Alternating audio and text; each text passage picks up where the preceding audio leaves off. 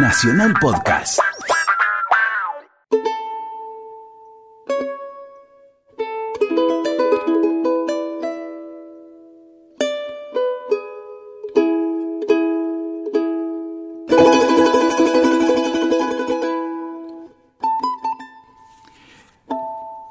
Buenas tardes, qué gusto estar aquí en Radio Nacional, la radio de todos, haciendo argentinos.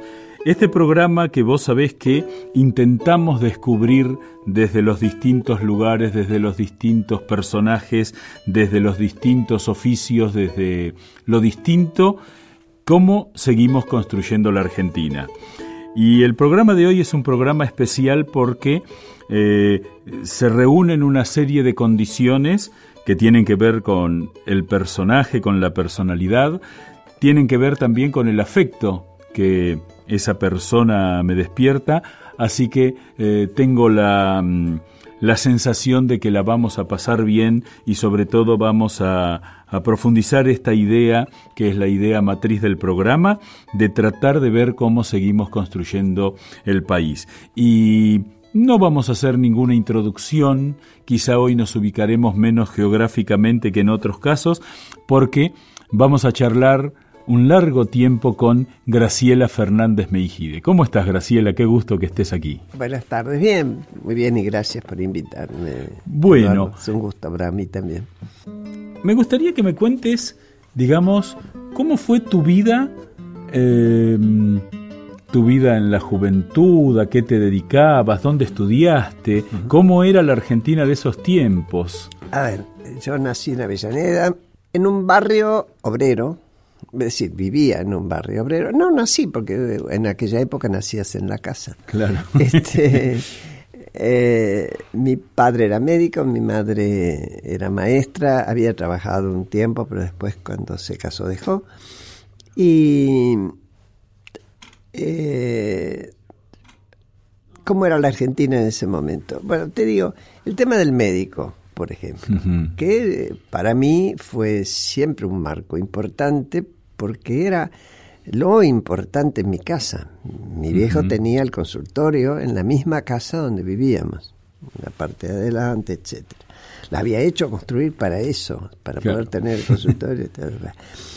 Por lo tanto, eh, si bien yo cuando miro para atrás veo que había una actividad propia de la familia y, en lo relativo a los chicos, hasta donde te permitían ese lugar independiente de cada chico, cosa que favorecía vivir en un barrio, este, todo giraba alrededor del médico. El médico que, y esto voy a decir por qué lo, lo destaco, que no, no se podía no atender el teléfono cosa que hoy a mí me cuesta unos dolores de cabeza este, impresionante. Eh, ¿Por qué podía ser una llamada de urgencia? Porque no había muchos médicos. Y la gente no podía transportarse como ahora fácilmente en la ambulancia o en lo que sea. Había mucho menos. Estaba todo. Los médicos iban al hospital y no cobraban. Iban a devolver, iban por la mañana, iban a devolver este, a la sociedad lo que habían recibido, era mirada, y después trabajaban en... Tu padre iba al hospital durante las mañanas, pero no era un empleado del Estado. No, había, eh, no tenía un sueldo ahí. Iban a aprender, porque era el lugar donde había más casos. y donde, bueno, después se podían hacer ateneos y demás. Era un lugar de aprendizaje y de devolución a la sociedad, la eh, universidad gratuita que claro. tenido todos. Eh, y después a la tarde trabajaba en el consultorio, etcétera, que era en mi casa. Por eso yo, yo, yo no porque dormía seguramente, pero oían sonar a las 2 de la mañana el teléfono y mi viejo lo tenía al lado de la cama. Ajá hoy estoy pagando esos costos porque ustedes son capaces de llamar los periodistas a cualquier hora y yo me cuesta muchísimo no atender, el, teléfono. Estoy muy muy este, muy pendiente de aquello. Estoy muy marcada por aquella época. Ahora, tu padre profesional, tu madre maestra, eh, mm y en un barrio obrero, es decir, era obrero y empleados, ¿no? Claro. De, yo diría de clase media trabajadora. Perfecto. Y eran tiempos, digamos, donde lo que no se veía era esa distinción, esa división eh, entre la gente en cuanto a su origen. Es decir, el médico podía tener al lado la casa de un obrero metalúrgico y la casa de un empleado bancario. Podía, pero con todo, eh, la cuestión de la medicina durante mucho tiempo mantuvo una visión de poder. Ajá. a, mi viejo lo podían consultar, obviamente, por una enfermedad, por una herida, además, pero lo consultaban, por ejemplo, por si mandaban o no mandaban al hijo a la escuela secundaria. Ajá. Sobre todo la hija mujer. Y sí, porque eh, él, el, cura de la capilla, y tal vez los directores de escuela, yo ya no lo sé, eran personajes típicos de la sociedad que habían avanzado, este, que venían de familias inmigrantes. Mi abuelo, el padre de, de mi padre, había venido a los 11 años, era italiano. Es el único abuelo que yo tengo extranjero. Ajá. Todos los otros abuelos, este, yo ya tengo 86, así que te imaginas, estoy hablando de fines del 1800, eran todos argentinos, unos provenientes de Italia, los otros de España o Francia, todavía no está muy seguro, pero del País Vasco. Eh, unos dicen que eran de Francia, otros de, según como lo escribió eh, el tipo que recibió al inmigrante, ¿no? Elizaga o Elizague. Pero bueno, tampoco es fundamental. Es fundamental. Y ese, digamos, eh, el hecho de que tu madre además fuera maestra también era un detalle. Eso me complicó la vida. ¿Te complicó la vida? en un sentido. Obviamente, como todo chico, como todo chico, yo era muy curiosa. Y, y mi madre, yo primera hija, y habiendo abandonado la docencia efectiva en una escuela, se dedicó a enseñarme a leer eh, mucho antes que cualquier otro chico. Hoy, hoy ya no, pero para aquella época sí. Hoy aprenden muy rápido, por suerte. Y yo fui muy estimulada por ella muy rápido, que además después se jactaba de que yo había aprendido sola lo cual era una reverenda mentira. Era ella la que con el sistema este, fonético me decía mm, a, ma. Y así andábamos, ¿no? Por supuesto, después yo leía los carteles, empecé a leer, veía palabras en el diario, qué sé yo, las juntaba como podía, terminé leyendo y no sé si fue eso o una naturaleza, soy adicta a la lectura. Mi vieja después me decía, cuando ya era adolescente y siempre salía con un libro, así fuera en el ómnibus, yo iba leyendo, me decía sobaco ilustrado. Qué lindo. bueno, sigue siendo ese un detalle, eh, digamos, que en una reunión entre padres de, de chicos pequeños el orgullo de decir, ah, ya lee, ya lee, ya lee. Eso sigue siendo ah, como un dato de peor es, aprendió sola. Aprendió sola, claro. Con lo cual ya era más que orgullo, era, era magia. Y el día que tuviste que decidir, o bueno, en esos tiempos se decidía un poco menos, ¿no? Ir a la secundaria. ¿Qué pasó? No, en el medio primero fui a, eh, no ingresé eh, a primero, primer grado, entré directamente a segundo grado porque mi vieja no solo me enseñó a leer, escribir, a sumar, a restar y a hacer problemas, no sé cuántos pasos, lo cual a mí me puso también una vez más en un lugar incómodo porque ingresé con dos años de diferencia, siendo dos años más chica en un sistema escolar que vos vas aprendiendo desde chico, donde había reglas claro. que yo ignoraba y este, sabía mucho más de problemas que todos mis compañeros, pero les hubiera regalado todos esos conocimientos con tal de entender antes qué es lo que cómo funcionaban los códigos de un de una división, de un curso, de, una clase, como se decía entonces. ¿no?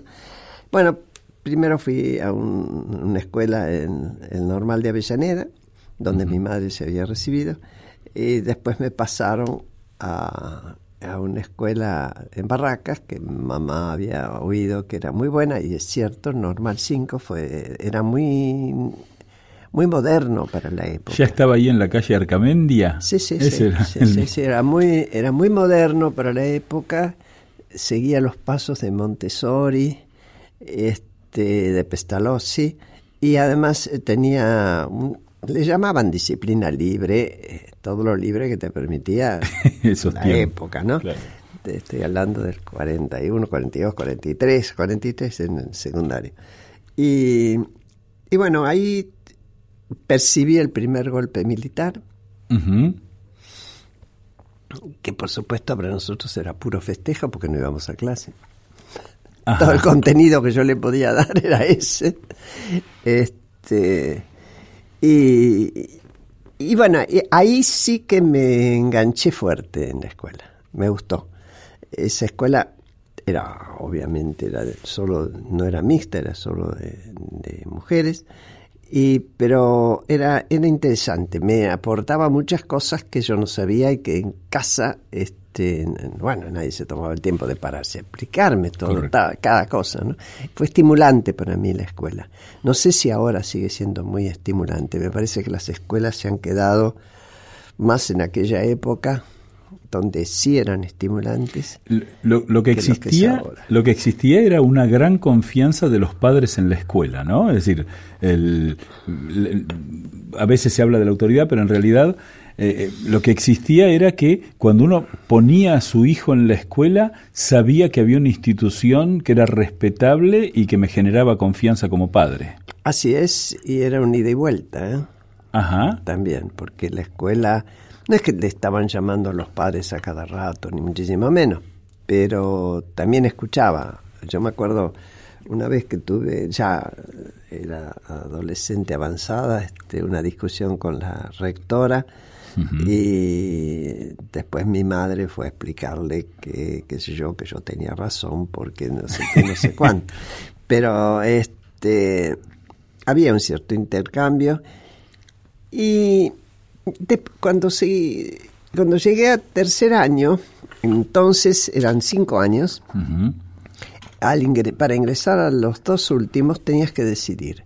O terminabas siendo maestra, esa era una escuela normal nacional, que ya no existe más. Este, y, o ibas a hacer el bachillerato, lo cual te permitía ingresar en la facultad sin exámenes.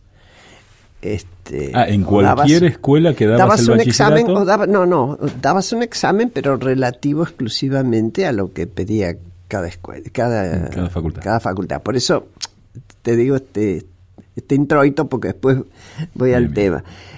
A mí, cuando me, había que dar un examen para ingresar en los dos últimos años si vos querías hacer el magisterio. Y bueno, tanto la directora como mi madre presionaban fuertemente sobre mí para que terminara la carrera de maestra. Yo tenía ganas de hacer el bachillerato porque pensaba hacer la facultad. Eh, derecho quería hacer. Y este, entonces, bueno, negocié. Y negocié mal en realidad. no era una gran experta en negociación. Porque le dije, bueno, está bien, yo paso el examen, pero no estudio nada todo el verano. Con lo que sé, voy. Y chao. Apostando a que iba a perder y me iba a ir al liceo. Y que no iba a ser yo la que decidiera, porque también me dolía dejar a mis compañeras y todo esto, ¿no? Claro. Este, el examen fue una pavada. Parecía hecho a propósito. Era como para cuarto grado, no era para... me sorprendió, me sorprendieron. Eh, bueno, total que terminé como el magisterio. Y después me acobardé eh, porque tenía que dar las equivalencias. Y equivalencias eran las materias pesadas para mí, que no eran las humanísticas, que eran las matemáticas, física, química, que yo nunca sé cómo las arreglé para, no dar examen. De acuerdo, sí, sí, sí. Sensación compartida. Así que bueno, este después hice un año de educación física porque era muy deportista, no, no me satisfizo, y después hice el profesorado de francés porque sabía francés. ¿Y cuándo, digamos, ya, digamos, ahí estás plantada en la vida? Porque, digamos, tu carrera académica podríamos decir que es un poquito por encima de lo que se acostumbraba, es decir, ya el profesorado no era no era algo común, sino que eh, implicaba eh, y ah, implicaban cuatro años. Claro, claro, claro. Y bueno, y después cómo, fue tu vida?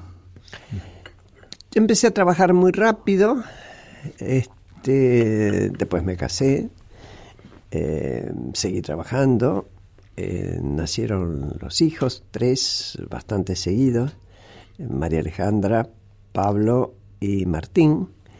Eh, María Alejandra le llevaba a Pablo un año y medio, mm, Pablo a Martín dos, así que en tres años y medio cosa loca que no aconsejo nunca más.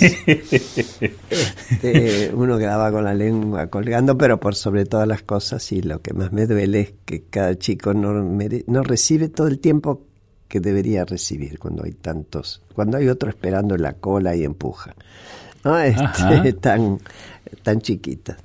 Pero bueno, las cosas que ex post facto la vida no se arregla. No se arregla. Tenés que componerlo como podés después.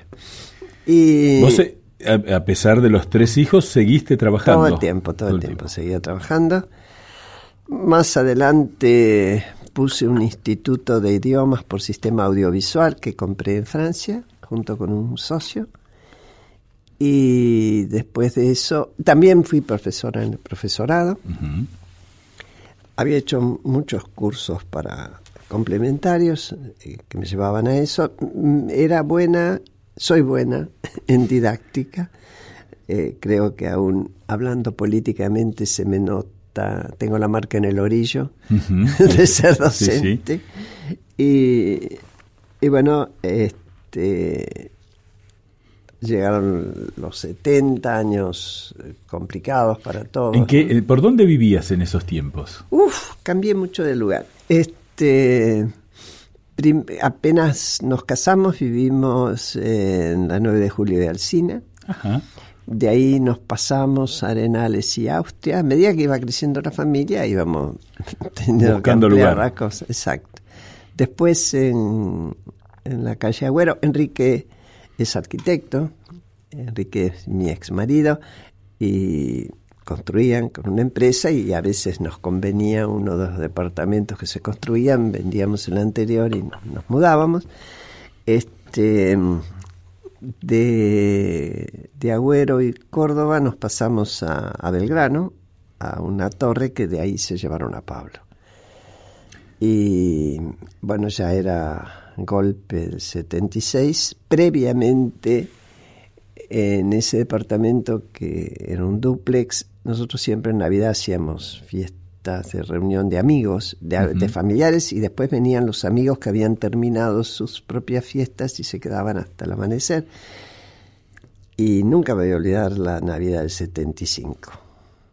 Veníamos, eh, eh, la gente, eh, no, no hubo nada, no hubo golpe más cantado que el golpe de marzo del 76. Hacía rato que se venía preparando, todo el mundo hablaba de eso y se discutía sobre eso estaban los que lo apoyaban, aún no siendo promilitaristas, por ejemplo, la gente de la izquierda ortodoxa, decía, bueno, ya con, Isabel ya no se puede más, qué sé yo qué, bueno, total, estos vienen, ponen un poco de orden y vamos a elecciones. Era aquel juego histórico del partido militar que tiene la posibilidad de asumir sin elecciones, acomoda las cosas y después devuelve el poder esa vieja pero con unas variantes. esta vuelta. Esta vuelta con variantes serias, entre otras cosas, porque no fue solo el ejército.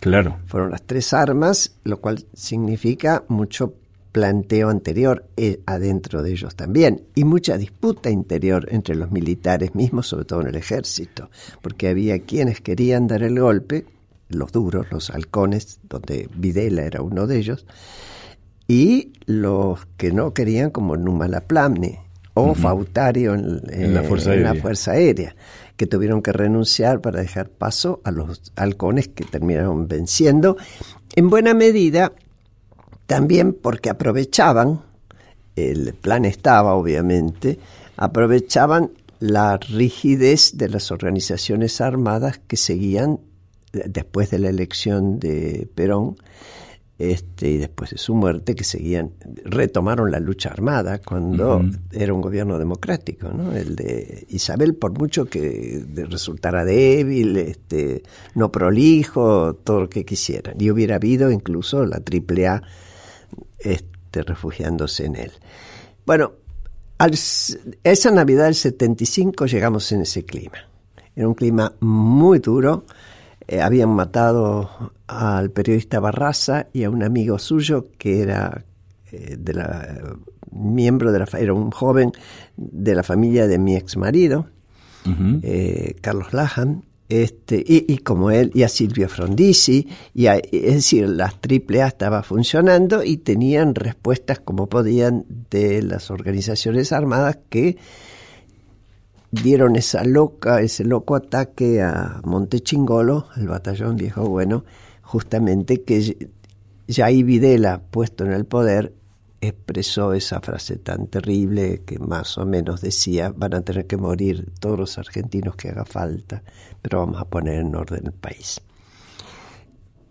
Esa Navidad nos pasaba eso, como nos envolvía ese ámbito. Y había mucha angustia y mucha discusión Personalmente ni siquiera suponía que nos iba a pasar familiarmente lo que nos pasó y, mm, al país.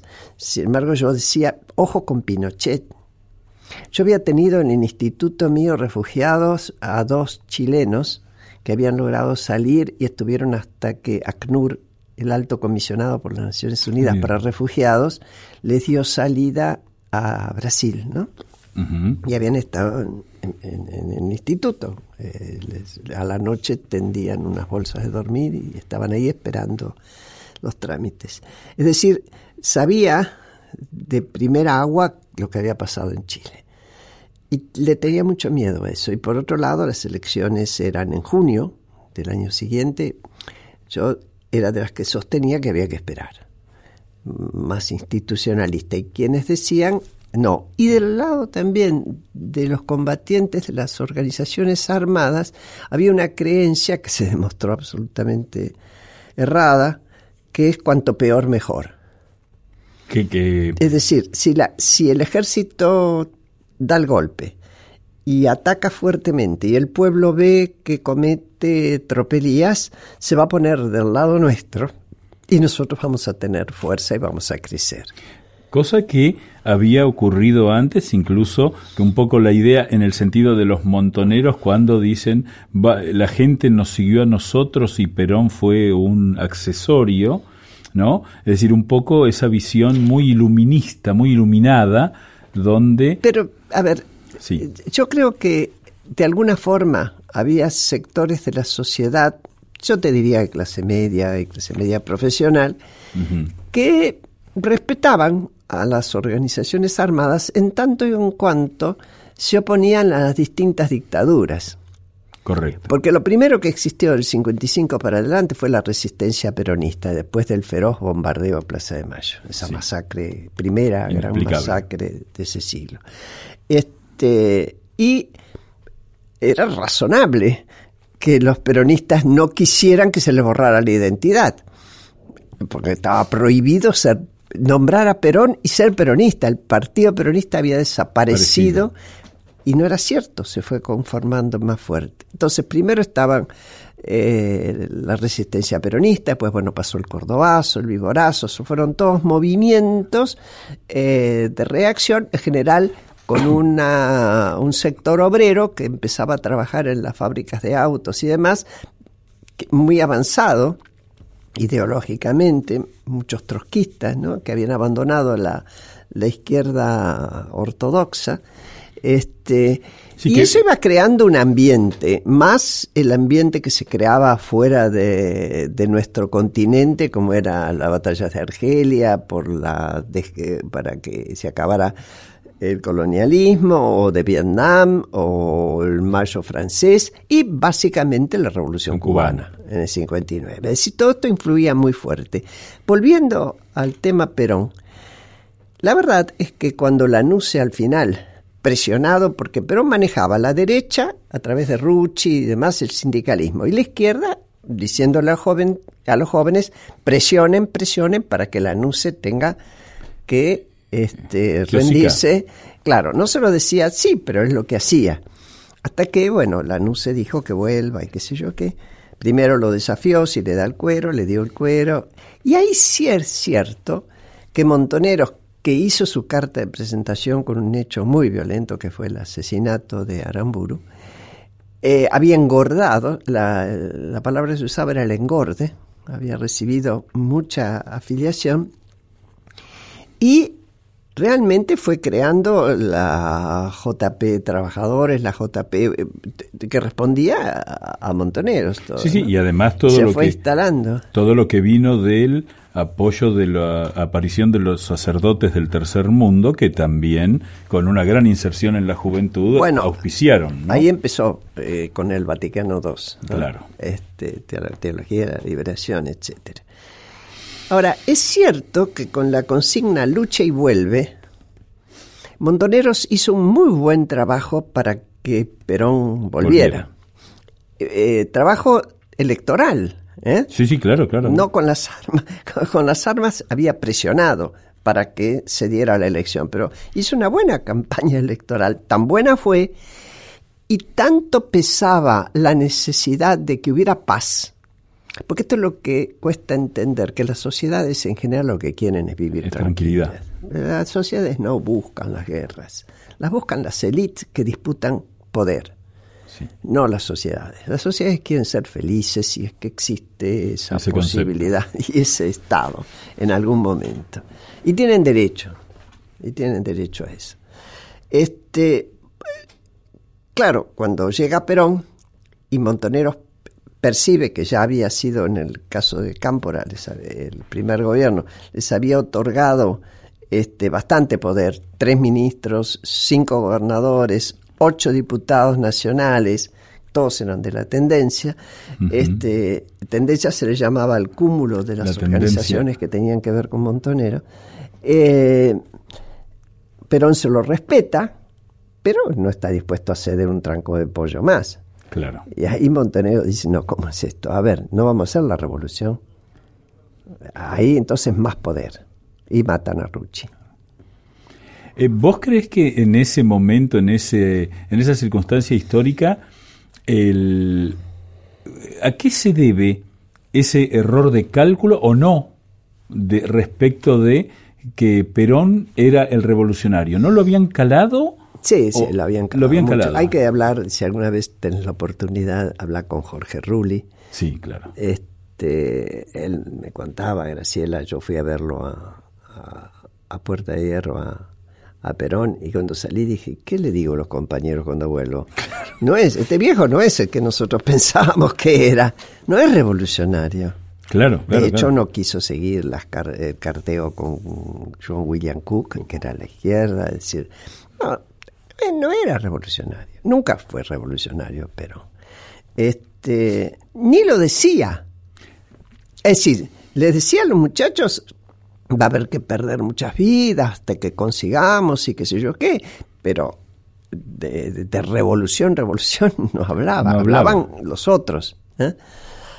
Bueno, cuando por un lado el ejército revolucionario del pueblo que siempre había sostenido que Perón no era revolucionario, por lo tanto el iba a ser... el ERP no se confundió nunca. No, y dijo, vamos a hacer una tregua durante las elecciones, pero no, no adherimos al peronismo.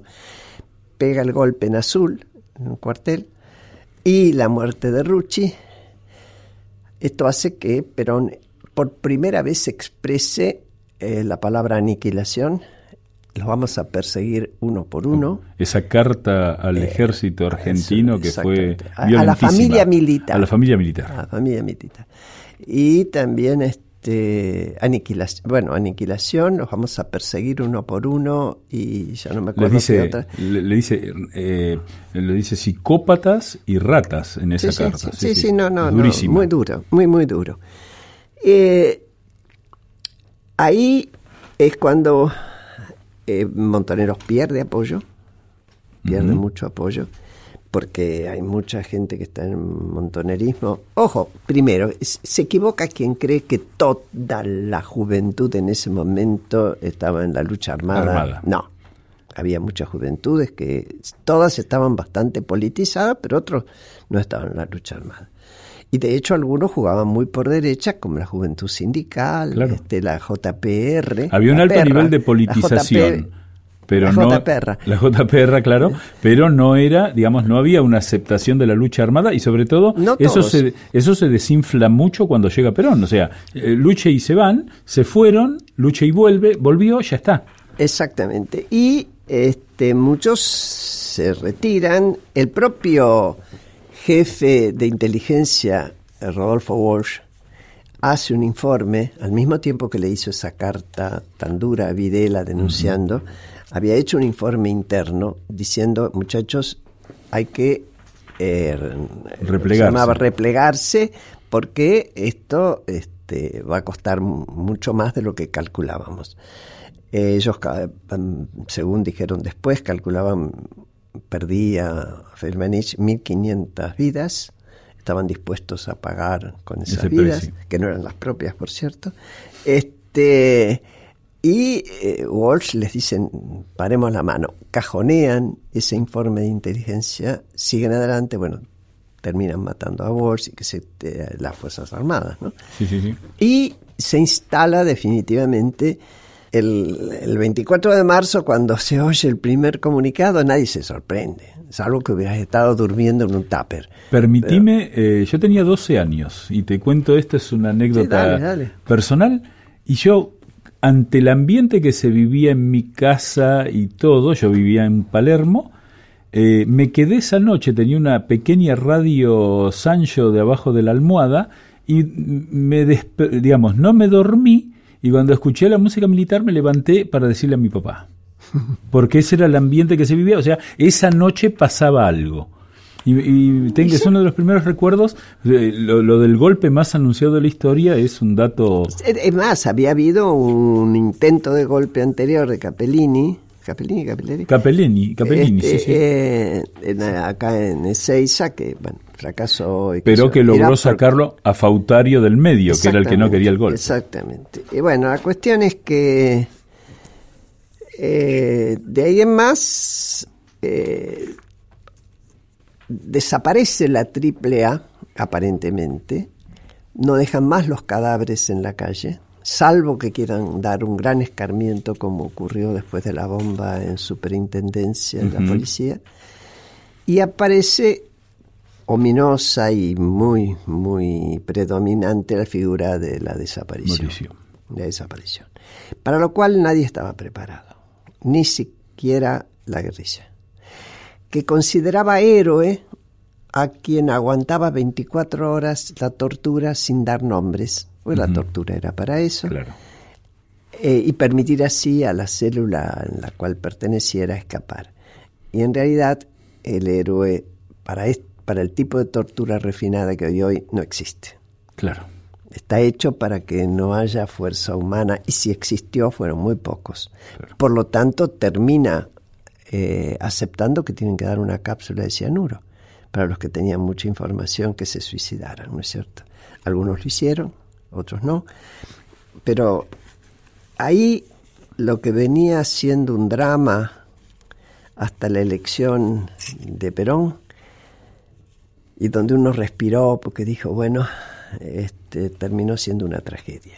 Y vos sabés que de las tragedias no hay vuelta. No hay vuelta. No hay solución. Puede haber un drama, comedia incluso, pero la tragedia no. Y fue una tragedia, una tragedia.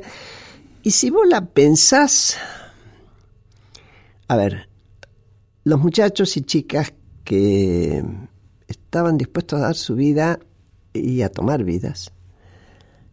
Querían la revolución, no sé exactamente qué pensaban después que iban a hacer, pero bueno, querían la revolución socialista.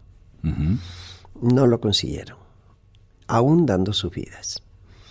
Los militares tenían como instrucción de Estados Unidos que cuidaba sus fronteras ideológicas, con la doctrina de la seguridad nacional, tenían el trabajo de perseguir a la izquierda.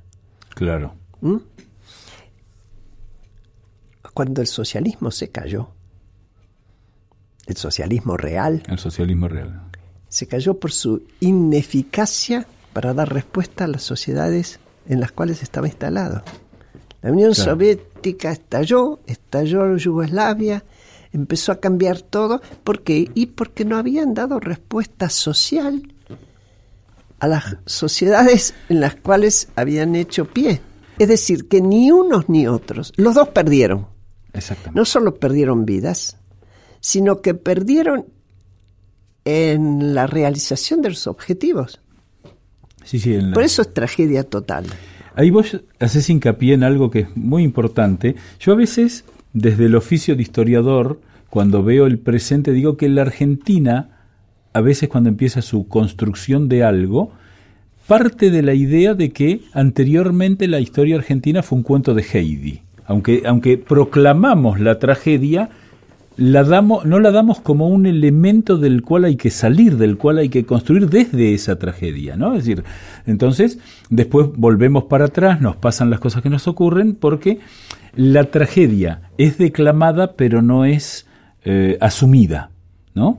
Y vos, en tu vida personal, que protagonizaste una tragedia, tuviste un camino de construcción o de reconstrucción, ¿no? Que fue tu compromiso que eh, a mí lo que siempre me ha impresionado mucho es que no fue el compromiso de una heroína, sino que eh, de pronto te encontraste con que Pablo desapareció y ¿qué empezaste a hacer?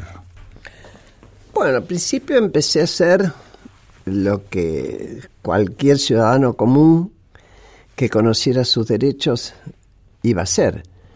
Eh, fui a la policía, no, obviamente no hubo respuesta. Recurrí a la justicia. la fecha de la desaparición de Pablo? Sí, sí, el 23 de octubre del 76, en la madrugada. Em, fui a la justicia presentando habeas corpus. La respuesta es no sabemos nada, o rechazo del habeas corpus, dependía, hice varios.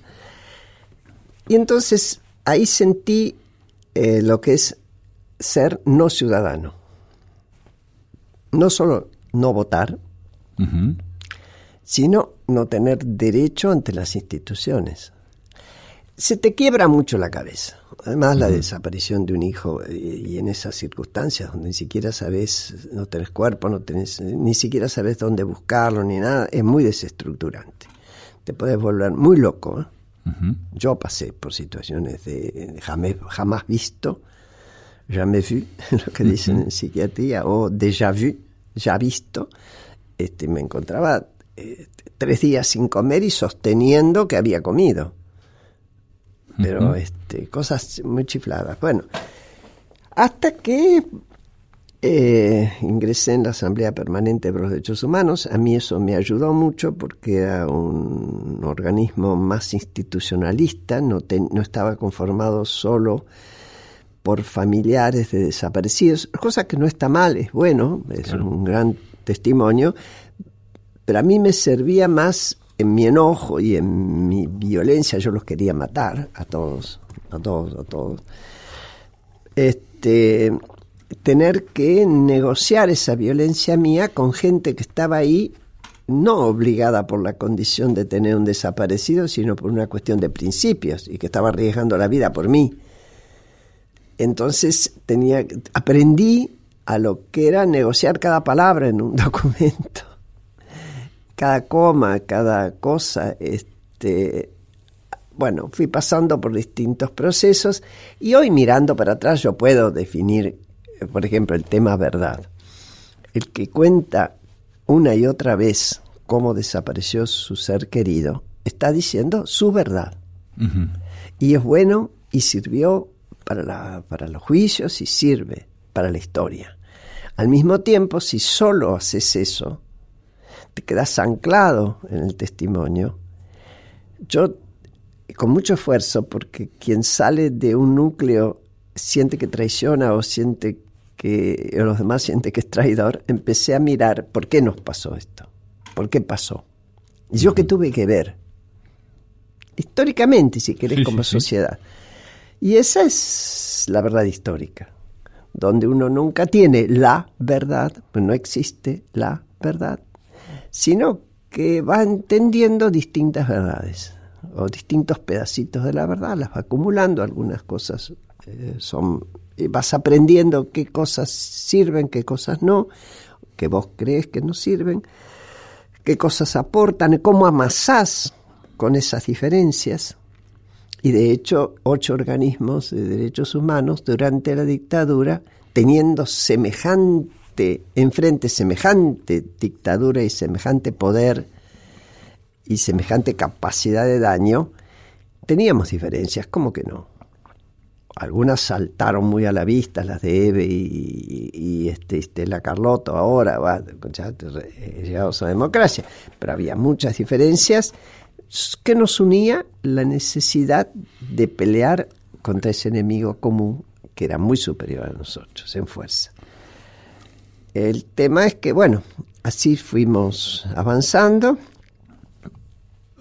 me estoy saltando años y años y años de construcción, de, experiencia, de, actividades y demás. Y yo diría que después, como vos sabés muy bien, Malvinas vino a ponernos otra vez en una encrucijada. Eh, declarábamos locamente la guerra a la OTAN, porque en realidad era la OTAN, no Inglaterra.